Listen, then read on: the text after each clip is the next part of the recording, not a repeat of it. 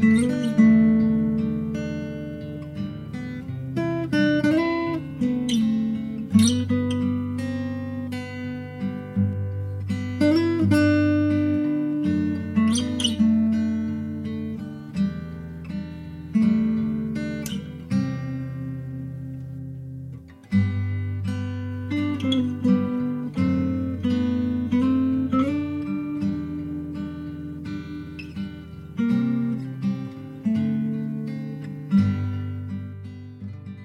介绍给大家的第一本书呢，是《下一场人类大瘟疫》，它的副标是“跨物种传染病侵袭人类的致命接触”。它会很硬吗？不会，它是在讲说，从以前到现在，所有会跨物种传染的疾病，就包括细菌、包括病毒、寄生虫等等的。它是用很像故事书的方法讲，告诉你说，哎，今天这边死了一个人，然后最后。他们循线有点像是悬疑小说，他们就会猜说那凶手是谁，然后他用什么方法去侦查，嗯、然后最后终于抓到凶手，就是谁是源头。它是一个故事，然后但是里面就会提到很多像是技术或者是科普上面的一些东西带进来，但是整体不会太枯燥这样。对，而且我觉得就科普来讲，他写的东西很简单。哎，所以这跟吃动物没有关系。有很好奇，有，但是我觉得中间有个概念很有趣，我讲一点点，因为我还不是非常的熟，我就看一遍，一点点就好了。一般广泛来讲，蝙蝠是一个常见的储存宿主。储存宿主的意思就是说，它身上有很多各式各样的病毒，可是它不会发病，嗯嗯，所以它的这个病毒就可以带带着跑来跑去，然后它就活力十足，然后它可能也传给他的小孩。你吃蝙蝠本身会生病吗？其实不一定，有可能它病毒的量不够，有可能这个东西要到发病的程度，它需要中间一个增幅宿主，就是 amplify，要要把它放大，必须要再传到中间的另外一个动物身上，它的那个量才会足以让你发病。病毒啊什么的，他想要找到说真正的源头，嗯、因为你必须要找到源头，你才能预防嘛。然后那个探索的过程，我觉得很有意思。嗯、而且理论上煮熟之后，理论上煮熟之后应该要是安全的。野味是不是很多人都吃生的、啊？就是各种奇妙的吃法、欸，嗯，像最近不是有蝗灾吗？对，然后好像有流传说什么吃。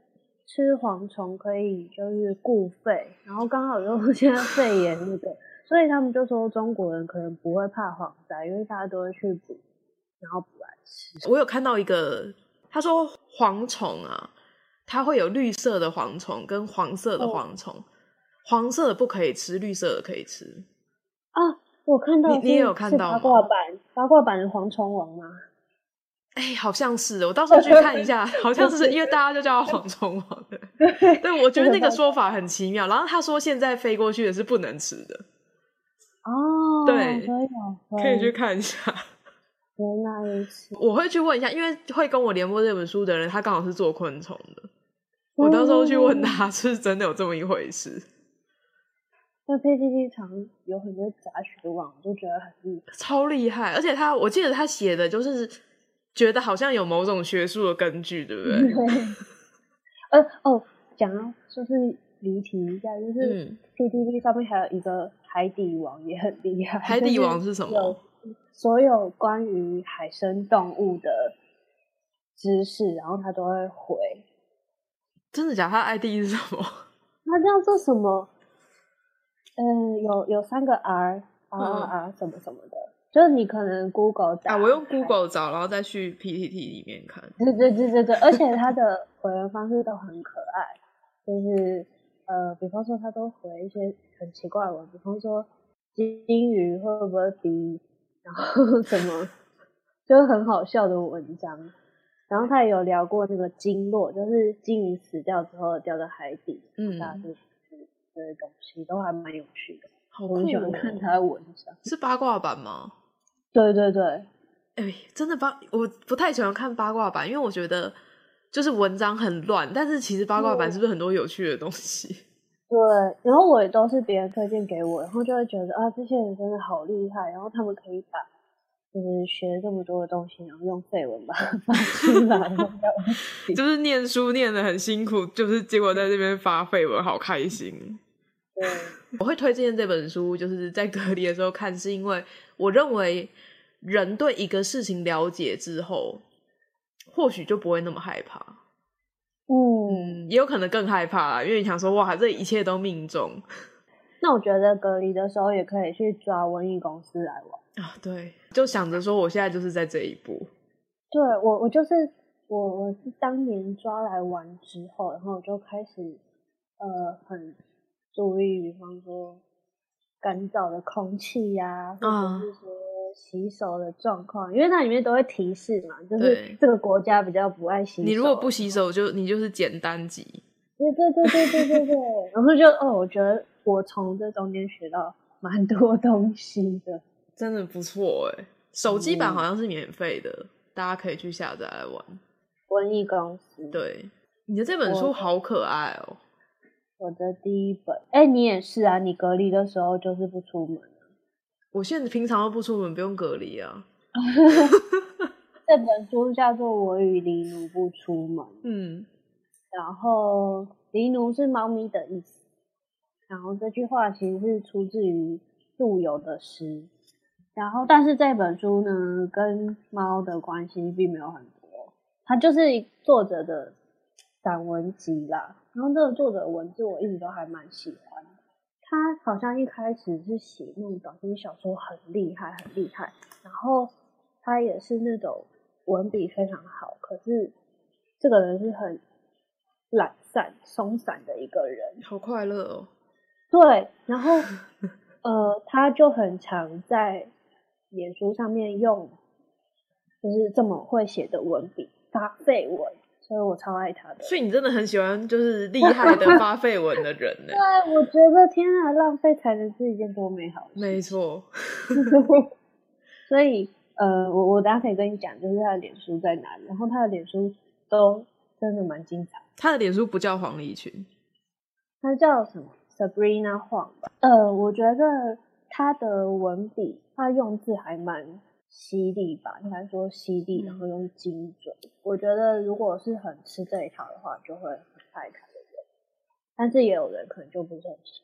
然后这本是他，因为他就是个松散的人，可能隔好几年才会出一本 书。然后，然后他的书也也是我都会买的。他这本的重点是不出门，对不对？没有哎、欸，完全跟就是这只是随便取一个标题。但是我觉得这一句话就是很代表。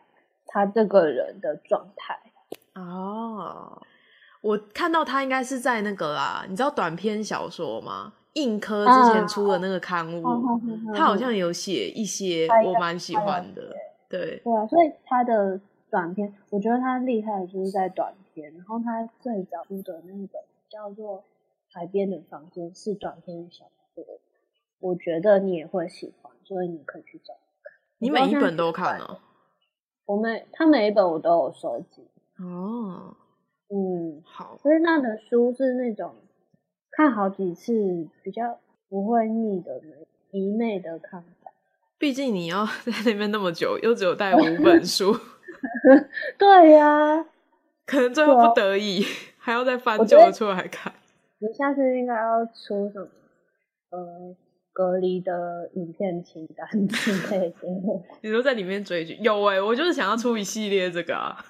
对啊，对啊，对就是嗯，隔离时可以做的事喽。真的可以做超多事，如果这样开起来，没错。嗯，我接下来要推这本书叫做《战力计划》，它的副标是一位苏联科学家的良心告白。他在讲那时候苏联跟美国在冷战。然后他们就钻研生化武器这件事。嗯，写书的人是其中一个科学家。他的方面也很复古哎，是出蛮久的。很久哎，应该是我看一下是几年的书。嗯呃，哇，两千年呢。我觉得这个封面让我想到那个奈米利亚啊，然后克莱顿系列，它好像都是走这种，所以这是真实故事，然后有点像回忆录。对。然后，嗯，如果是做实验的人，嗯、我个人觉得会很兴奋了，因为现在这个时间点也是兴奋的，对，就是有疫情的状态，不是要被抓去关，你就会觉得天哪，我可以在实验室搅出这些东西，那个测试的效果，就是光是看它里面讲的，就觉得哇，你我做了一个东西，然后去做实验，然后这么明显。对，是蛮可怕的，因为他们最后用了人，效果量很大。然后他们实际上就是用在战争，然后最后他们有点，最后有点害怕，因为那个伊波拉还有那个炭炭疽病嘛，就是有点超出他们的控制。我觉得这真的非常非常有趣。然后他会里面会非常详细的说，他们一开始在做实验是怎么用动物，然后那个动物的状态怎么样，等等的。对，但会怕的不要看。就是如果你平常 是会，是会害怕的，对，而且你隔离的时候就只有一个人，嗯，对，应该是挺恐怖。对，我个人是真的非常喜欢，所以它虽然是老鼠，我还是非常推。嗯，就是在你想要把它当小说看，可是有的时候又会说，哎，这是真正毛毛的吧？而且他会告诉你说，例如说，嗯，肉毒杆菌啊。现在不是很多人都打在脸上吗？但是在以前，它也是一种生化武器。哦，是啊。对，然后你看了就会觉得哇，好酷哦！就是武器可以被拿来用在正途吗？对，我在想，我 就是有一种，我我猜啦，我猜，我不知道肉毒杆菌的历史，但是它一开始会被这么努力研究，我猜想就是在这个时候，我很着迷这种东西，不管是好还是不好，嗯，对。我很喜欢这本书，可能过完这一波之后有，有有机会 想要找来看看。现在不行，等，等现在这个状态变成历史之后，说不定比较感慨。没有这这个东西，就是跟现在这个又不太一样，因为现在这个、嗯、它虽然说传染力很强啊，然后会致死，但是跟那种生化武器 的层级比起来，完全不是在一个水平上。嗯，对。你看，我是躺都推这一种，大家看的时候会觉得更不舒服。我本来想说你会推一些温暖的，就刚好可以中和。对，好，战力计划，大家有兴趣也可以去找来看。接着是你的苦雨之地，哎，吴明义这本我没看过，哎，最新的。其实我原本在这个位置，我想要放的是吴明义的任何一本书。我本来有想说复眼人。我想说，你们被隔离的时候，好好想想你们对自然做了什么。没错，对，没错，他的书基本上都都是走这个路线，嗯、所以我原本想说《复眼人》啊，嗯《单车失窃记》啊，其实我我自己最喜欢的是《单车失窃记》，我也是，然后就觉得这几本都，它也不是那种可以，就是你很想要一口气把它看完，但是某些时候你会觉得。很重，然后会想要停下来想一想自己跟环境之间的关系。所以你这也是有带带着一点谴责的意味吗？我觉得就像你说的，完全就是像你说的，就是你们人类自己好好看着办。对，岁月很安稳的时候，你不会去想到你现在过得很好，是有哪些东西在牺牲了他们自己的家园啊，或者是说，其实。有多少原本他们该在的地方被我们侵占或破坏掉？隔离的人很难过，因为他进去是被处罚的，有点像在监狱里头，比较可以去 深思，叫他忏悔，一直叫他读那个他犯的错。就是你看，你们以前人类在那边研发生化武器，然后又做这个，又破坏自然。嗯，但我觉得《苦雨之地》这本是比较温柔。对，因为它是好几个短片嘛，嗯，这个短片其实我觉得它会让我觉得比起之前几本书，可能环境、嗯、对环境的爱更多一点哦。只是这本我觉得对人的爱稍微比例是比较回来一点点。你就没有像他之前那么生气？人类大婚姻那本书里面他就有讲到啊，他说。嗯，本来这些病毒在储存者就在蝙蝠身上，可能过了很久很久都相安无事。嗯、那对病毒来说，它想要生存下去，例如说它现在在某一个物种上面发展嘛，那在这个物种走到尽头之后，它会换人，嗯、所以它通常都会留在就是物种多样性比较多的地方。可是呢，嗯、人类有时候会去破坏那些环境。然后这时候就是破坏了那个平衡，那个病毒就有可能离开它原本躲藏的地方，跑到人类社会来。那运气比较不好，就是它得到了传染人类的能力。嗯、所以某些程度上，这也是一个循环。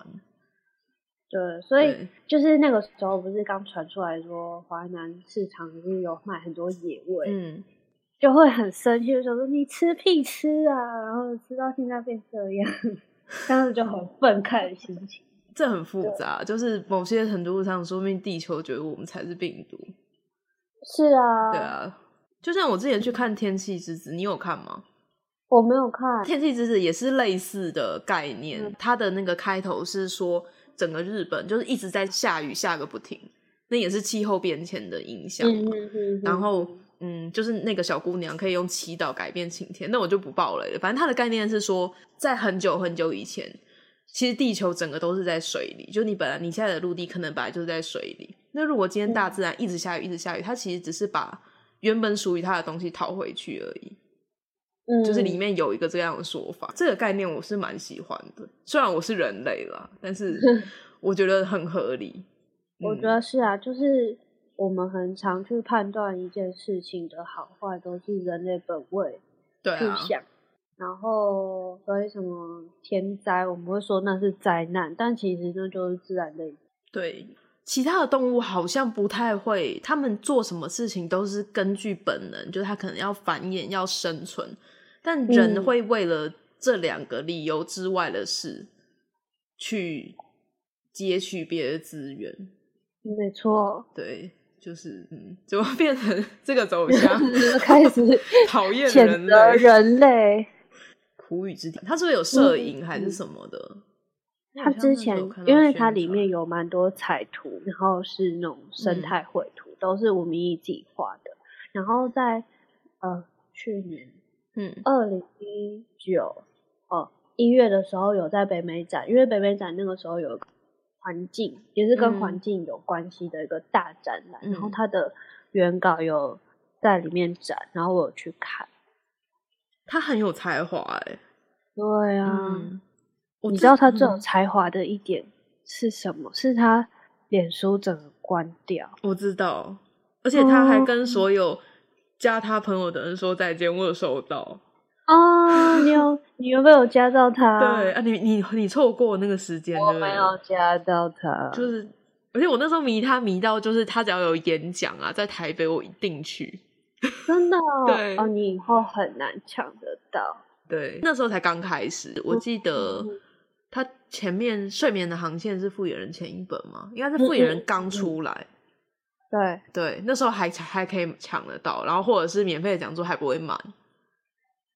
所以你《睡眠的航线》那个时候就开始看他的书，欸，很好看。你有看过《睡眠的航线》吗？哦，我有看过。对，你不觉得很美吗？所以我连他的那个什么跌倒、啊，对我也是，家离水边那么近，我都错。就是哎、欸，所以你也是那种你喜欢那个作家，你就会把他的都看完。对，然后对我也是，所以我那时候也是都看了。我觉得他好棒，而且而且电子书都有出，我就哪一年生日的时候就自己把全部都买下来。哇哦，我对电子书还是有一点点障碍。嗯，我还是就是，如果我例如说像你那样是有点纪念的感觉，我还是会想要纸本。嗯哼哼，但是事实上非常难啦，因为第一个家里没有地方放，第二个就是不应该再印了。有些书我我就收两种，嗯嗯嗯。哦，李努我就是两种版本都要买，因为原本只有买纸本，但是后来要搬来就太麻烦。嗯。对啊，我那时候你搬家的时候，我看到你家那书真的，我已经寄了六项去堵车了啊！我之前亲眼是寄了好几箱去堵车，嗯、对我都把它设成最低的价钱，就想说如果有人想要，就带走吧。真的、嗯、书就是舍不得丢，但是要带也其实是很麻烦。对啊，而且有的其实你有电子书，你也不见得再会去再翻纸本书，但你有时候就是想要留着。没错，对，好，苦雨之地。对，再来换我这本，这本我之后也会做，但可能要给我一点时间，因为它不是单纯像那个下一场人类大瘟疫，它比较都是科学的东西，所以我理解的比较快。嗯、但是这本《枪炮、病菌与钢铁》，它其实是从历史的角度出发。嗯嗯嗯，对。这其实等一下跟你后面那个人类大历史应该是类似的意思。就是、对啊对对对，他们就差不多脉络，就是比较社会学的角度去看。他其实他的中心思想是想要讲说，不同的民族他们可能就是会在演化或是社会的进程上是循着不同的道路前进。那它主要是因为环境的差异，但在生物学的差异其实没有想象中的那么多。序里面有一段话，我觉得还蛮印象深刻的，就是作者他有一个朋友，他就问他说：“为什么是白人做了这么多货物，然后运来我们这里卖？为什么我们黑人什么都没有做出来？”嗯哼，对，他就借着这个问题，他就开始回头去探讨说，在以前就是欧洲征服美洲啊，然后从农民的部落开始形成粮食，怎么样去。影响阶级分工，然后有了粮食有交易嘛，就会有一些经济这些人类社会的基本的骨干的形成，然后一直到后面，嗯、就是从刚刚前面讲的农业的粮食，那这些粮食它会造成说人口就是在某个地方高密度的聚集，他们人可能会畜牧养一些牲畜，这时候呢病菌就出来了，社会上的一些进程当中，它其实扮演着。某些重要的角色，有时候甚至比那些枪炮还要厉害。所有人都很难，就是说我今天是怎么样，我比较不会生病嘛。就是就着这个中心议题，然后做了一些不一样的讨论。然后我有看到一个评论，他推另外一本书，叫做《国家为什么会失败》。稍微跳题一下，因为这本书我家有，嗯、但我还没有看。国家为什么 会有看过吗？我没有看过，但是之前《枪炮、病菌与钢铁》嗯比较常跟它连在一起的书单，好像是那种第三种行星，你有看过？哎、欸，这个我也没看过，哎，就只有看过这本书而已。但是这本很经典啊。对，因为其实我历史非常非常的烂，然后这一本就是补足了我一些 历史的知识。对，然后你就会发现这逻辑都是讲得通的，就像刚刚讲。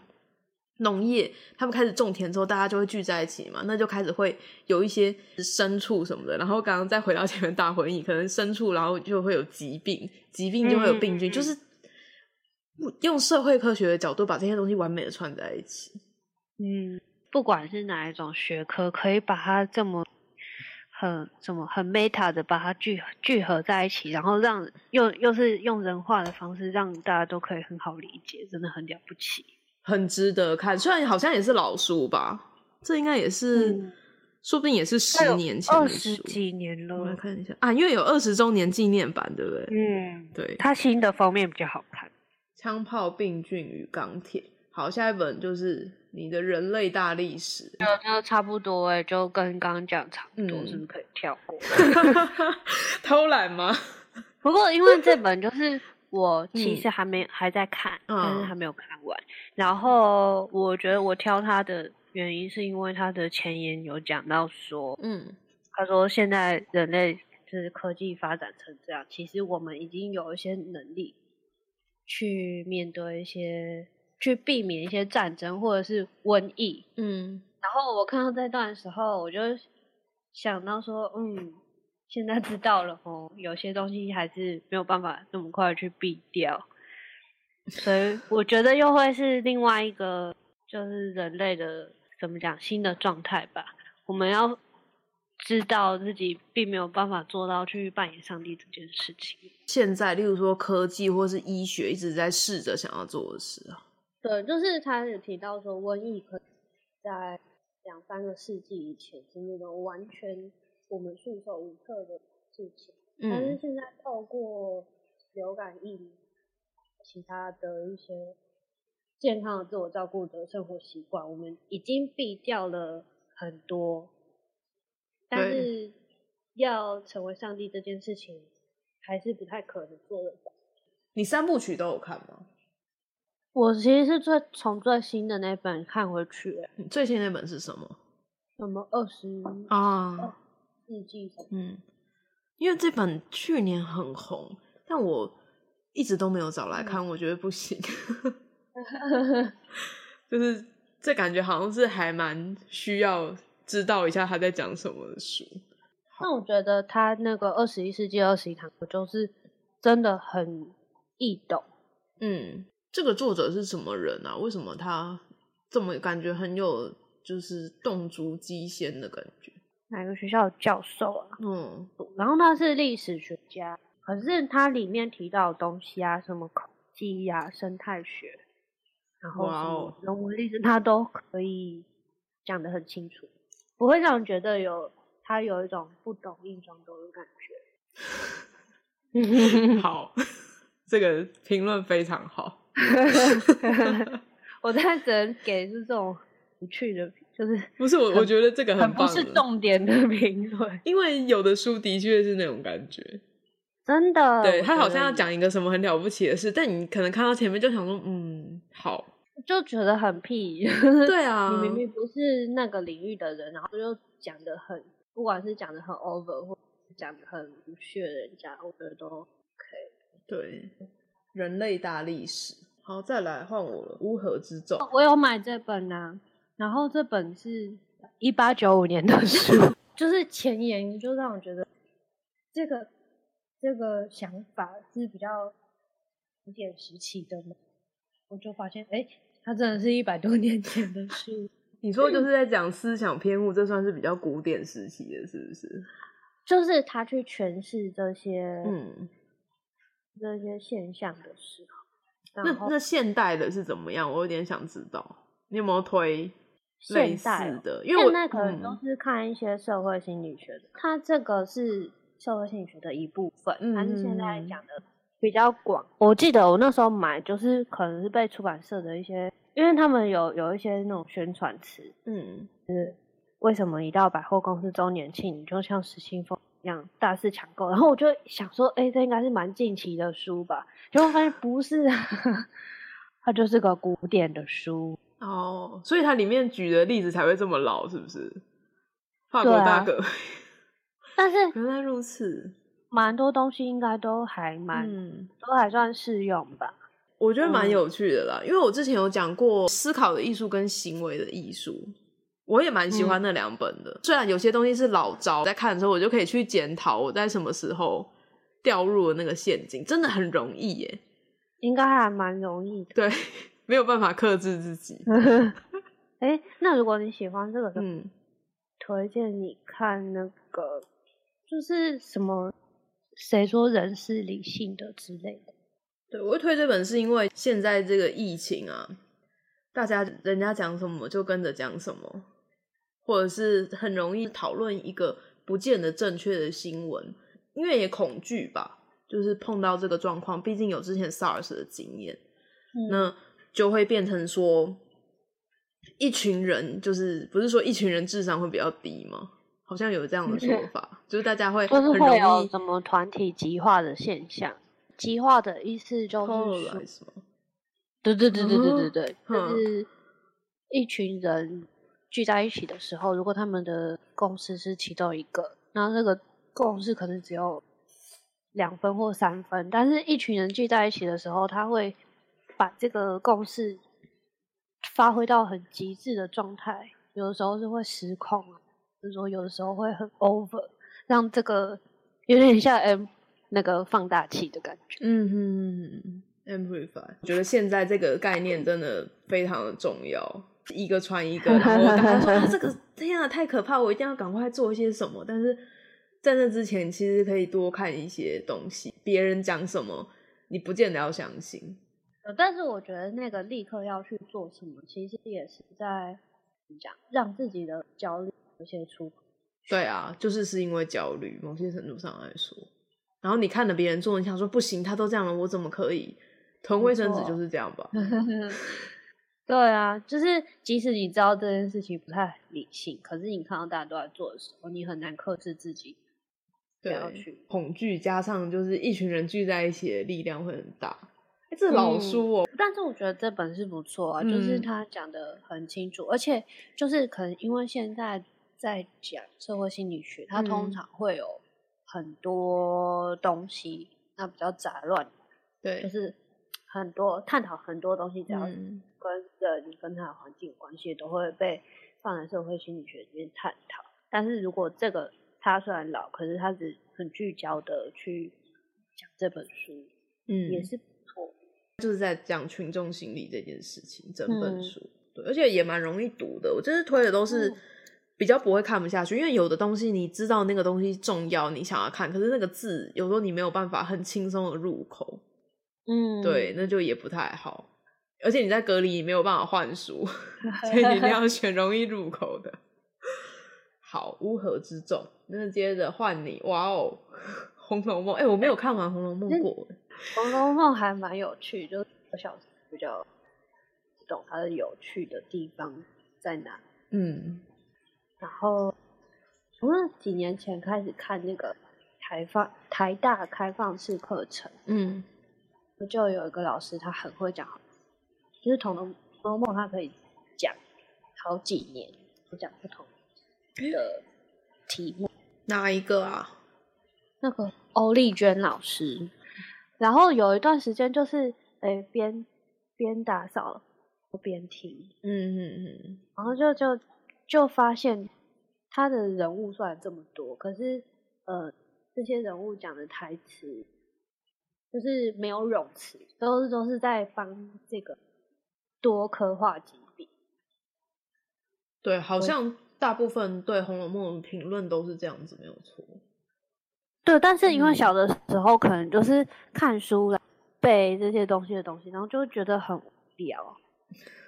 可是某一次，反正就是那个时候开始，然后开始试着去看，我就觉得，哎、欸，真的很有趣。而且最有趣的是，就是《红楼梦》不是前八十回是曹雪芹写的，后面是别人代写。对，你就会发现。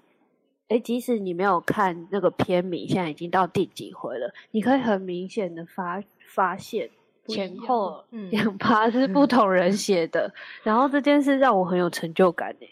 哦，就是你可以感受到他换人了。对，就是哎，怎么怎么这句话好奇怪？我说哦，原来已经八十一了。嗯，所以你看不止一次吗？嗯，我看不止一次了，但我觉得这种东西很吃店谱。嗯就是嗯，没有对上，就是没有对上。就像我以前是完全不可能看下去的。嗯，《红楼梦》好哦，他可能看《红楼梦》看完就出来了，所以就刚好防疫两周，就很多时间可以让自己上有耐心的去面对它。因为我觉得你越没有看，像我现在，你要我真的再去看《红楼梦》，我其实真的很没有办法肯定我有办法静下来看它。嗯，对，嗯，而且我以前觉得那个主角好讨厌哦，贾宝玉，对，我觉得他好烦。他长大后看还是很做屁孩啊，人设就是很中二这样子。但是想想《新世纪福音战士》定真是这么反胃在看，我是不是应该 也可以接受《红楼梦》？因为《红楼梦》就是你要去想，他们就真的是中二年纪。哦，对，其实很小，对不对？虽然他们做了很多大人事，啊、但其实是真的很小。那从五六岁就开始写，然后最中二的时候，那个戏份越多，你就觉得贾宝玉，你倒也很害怕长，但是就就这样看下去，我觉得最后是比较多时间在看作者怎么，嗯嗯嗯嗯嗯，有点从剧情中抽离出来。对，如果你是跟着他的剧情，你就会真的很想要揍他，就是永远都可以做出错的决定。对，真的很烦。但是动漫不是也都这样？就是那个我刚举那例子就很完美啊，嗯、就是人家使徒已经打来了，还在那边说他要回家，到底？但是他们都成为名著了，唉，可能。就是要中二才热血吧，红楼梦》就是很吃电波啦。然后，嗯，我那个时候在列五本书的时候，其实我都是怎么讲？如果不是这本的话，我会推荐大家哪一类？嗯，所以《红楼梦》这个不是看红，会推荐说任何一本你感兴趣的，然后稍微大部头一点的书啊，我觉得都可以。那可以看《迷雾之子》吗？哎，我朋友一直推荐我 看。哎，你没看过？对啊，我跟你说，《山神》最好看就是那本，说真的。它其他的是也很有意思，哦、但是《迷雾之子》真的是经典中的经典。对，后面都没有超越。它是时间回旋，是同时间回旋，不是，是时光之轮，你知道吗？时光之轮那个人不是死了吗？接着写的那个人都没有看。哦，可以，我觉得《迷雾之子》还蛮值得看的。对，或者看《地海战记》啊。啊，我要准备看。哦，你还没有看？你该不会只有看了宫崎骏，然后没有看小说吧？我宫崎骏也没看。哦，没关系，不要看。有很多人这么说。看小说，小说非常棒。《海战记》，我就是想要先苏拉的篇还是卡风的十二方，所以我看《红楼梦》的可以看这个，可以看一些奇幻，反正就是看一个长篇的。哎、欸，我忽然想到大部头的书。我吃电波的话，嗯、还可以看那个金吉夏彦的小说啊。对，他其实蛮吃电波的。对啊，嗯，我很爱他哎。我也觉得他不错，可是有人非常的不喜欢，就是完全没有办法看。对，嗯，对，就觉得到底在公笑。对，他还不错，而且他的书都蛮长的。嗯嗯，很可以杀时间。对，没错，《红楼梦》。我最后一本要推的是玛格丽特·艾特伍的《末世男女》，大家一般比较知道它应该是使女的故事吧？嗯，对，应该最长的。但我个人最喜欢的系列是《末世男女》系列，它讲的是在未来，是系列，对，它是三部曲。可是我觉得你就是可以先看第一本，如果你喜欢再往后，因为其实三本分开看也可以。嗯，对。就是他讲的是在未来，然后已经科技变得非常非常的发达，所以例如说就会有所谓的器官猪，就是猪身上可以长出各种器官让你移植，就是有各式各样的东西。然后例如说人想要做假发，所以他就让绵羊身上长出头发，就这之类的。但是突然有个瘟疫爆发了，然后这本书的主角是，嗯，就是因为那件事跟他的朋友有关，所以他对这个东西有免疫。然后就是从他的角度出发，在看这个。已经科技发展发展到那么高峰，然后又在一夕之间全部消失之后的世界，我觉得也是很点题。对，又在骂人。对，而且我觉得很妙，因为他那个器官猪啊，他就是因为要希望人什么都可以移植嘛，那人希望变聪明，所以有的器官猪的脑脑是人的大脑皮质，嗯，所以就引发了一些问题。对，然后。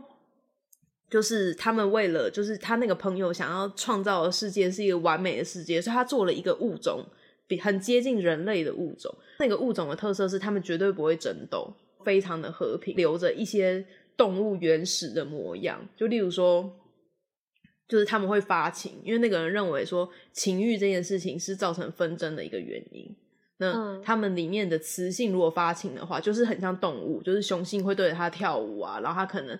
一次会跟四个雄性就是交配，然后最后就是、嗯、就是不会有任何争执。对，我觉得那个那个物种是一个非常有趣的东西，因为它把这些他不喜欢的人类灭掉，他做出一个他的典型，嗯，他想要的样子，就是我觉得毛，对，蛮毛的。我非常喜欢这本书，喜欢的话，它后面的三部曲是从。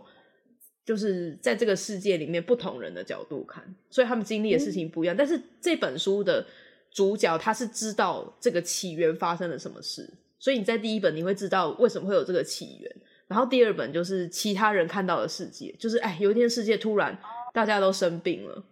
哎，我发现我看过他的书《盲眼刺客》啊，《盲眼刺客》也蛮好看的，我很喜欢他。哎，好久以前。我忘记在，我真的老人都推老书，这本应该也是很久以前的书。有的人就是喜欢推新书，可是我觉得某些程度上，现在的年轻人是不是也都没有看过以前的书？以前的书多好看啊！不要讲这种老人的话，是老人，是老人的话。对，好，所以末世男女真的就是，如果你喜欢看小说的话，这本蛮值得。我要、嗯、我要推荐最后一本书是《会开瓦斯就会煮》，他这本真的还蛮厉害的。是很简单吗？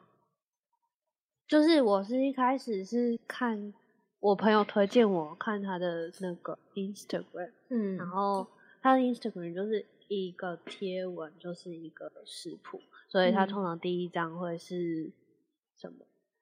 就是备料，然后备料通常都是还蛮好准备的，嗯，然后煮出来的东西还真的蛮好吃的。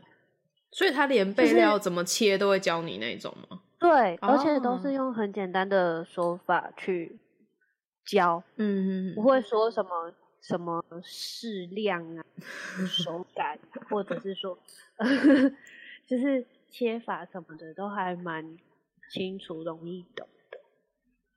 对，这种师傅就是好食谱。对，然后我刚刚说，我就是每一个东西，每一本书都有一个替代的分类嘛。嗯。那这个分类就是说，反正都在隔离在家里这么无聊了，那你就挑一样你想要学的东西去学。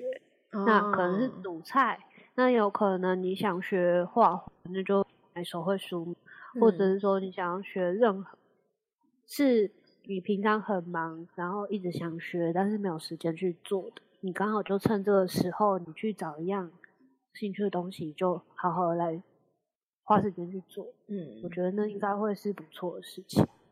对，没错。例如说可以刺绣啊，嗯，对，我觉得刺绣也蛮适合，因为你平常其实就是会被打断的机会太多了。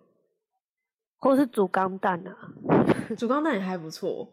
对啊，对，因为你你那种被打断就会很烦。对。我觉得还不错。啊、说到煮菜啊，我觉得那个 Cookpad 很好用哎、欸。你要用，你有可以可以装日文版的。嗯，对，我有付钱，就是付多少忘记了，没有很多，应该是一百块以内每个月。然后他就会就是你只要用，就是例如说你今天有什么食材，你就点那个食材，然后他就会有排行，就是例如说大家最常做的啊。或者是就是最推荐的、嗯、比较简单的，然后他你付钱的话，它里面你点进去，有的它还会告诉你说，你如果要做一桌菜，那你现在这道菜要跟谁一起搭配？哦，对，我觉得那个很棒，就是我有一阵子的晚餐都是靠它，而且它有个功能是动画。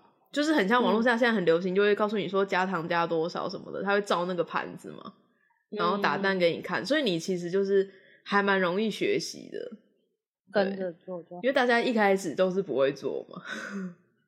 讲完啦，好，那就是以上就是我们推荐给大家的居家隔离书单，书还蛮好聊的，书真的很好聊，尤其是两个人就是都有在看的话，或者刚好看类似的，对，好。那今天就讲到这里，下礼拜再看看。在家是宅宅，出外是个女孩，闲聊生活可不喝酒，样样都来。把手机打开，有个女孩，宅宅女孩。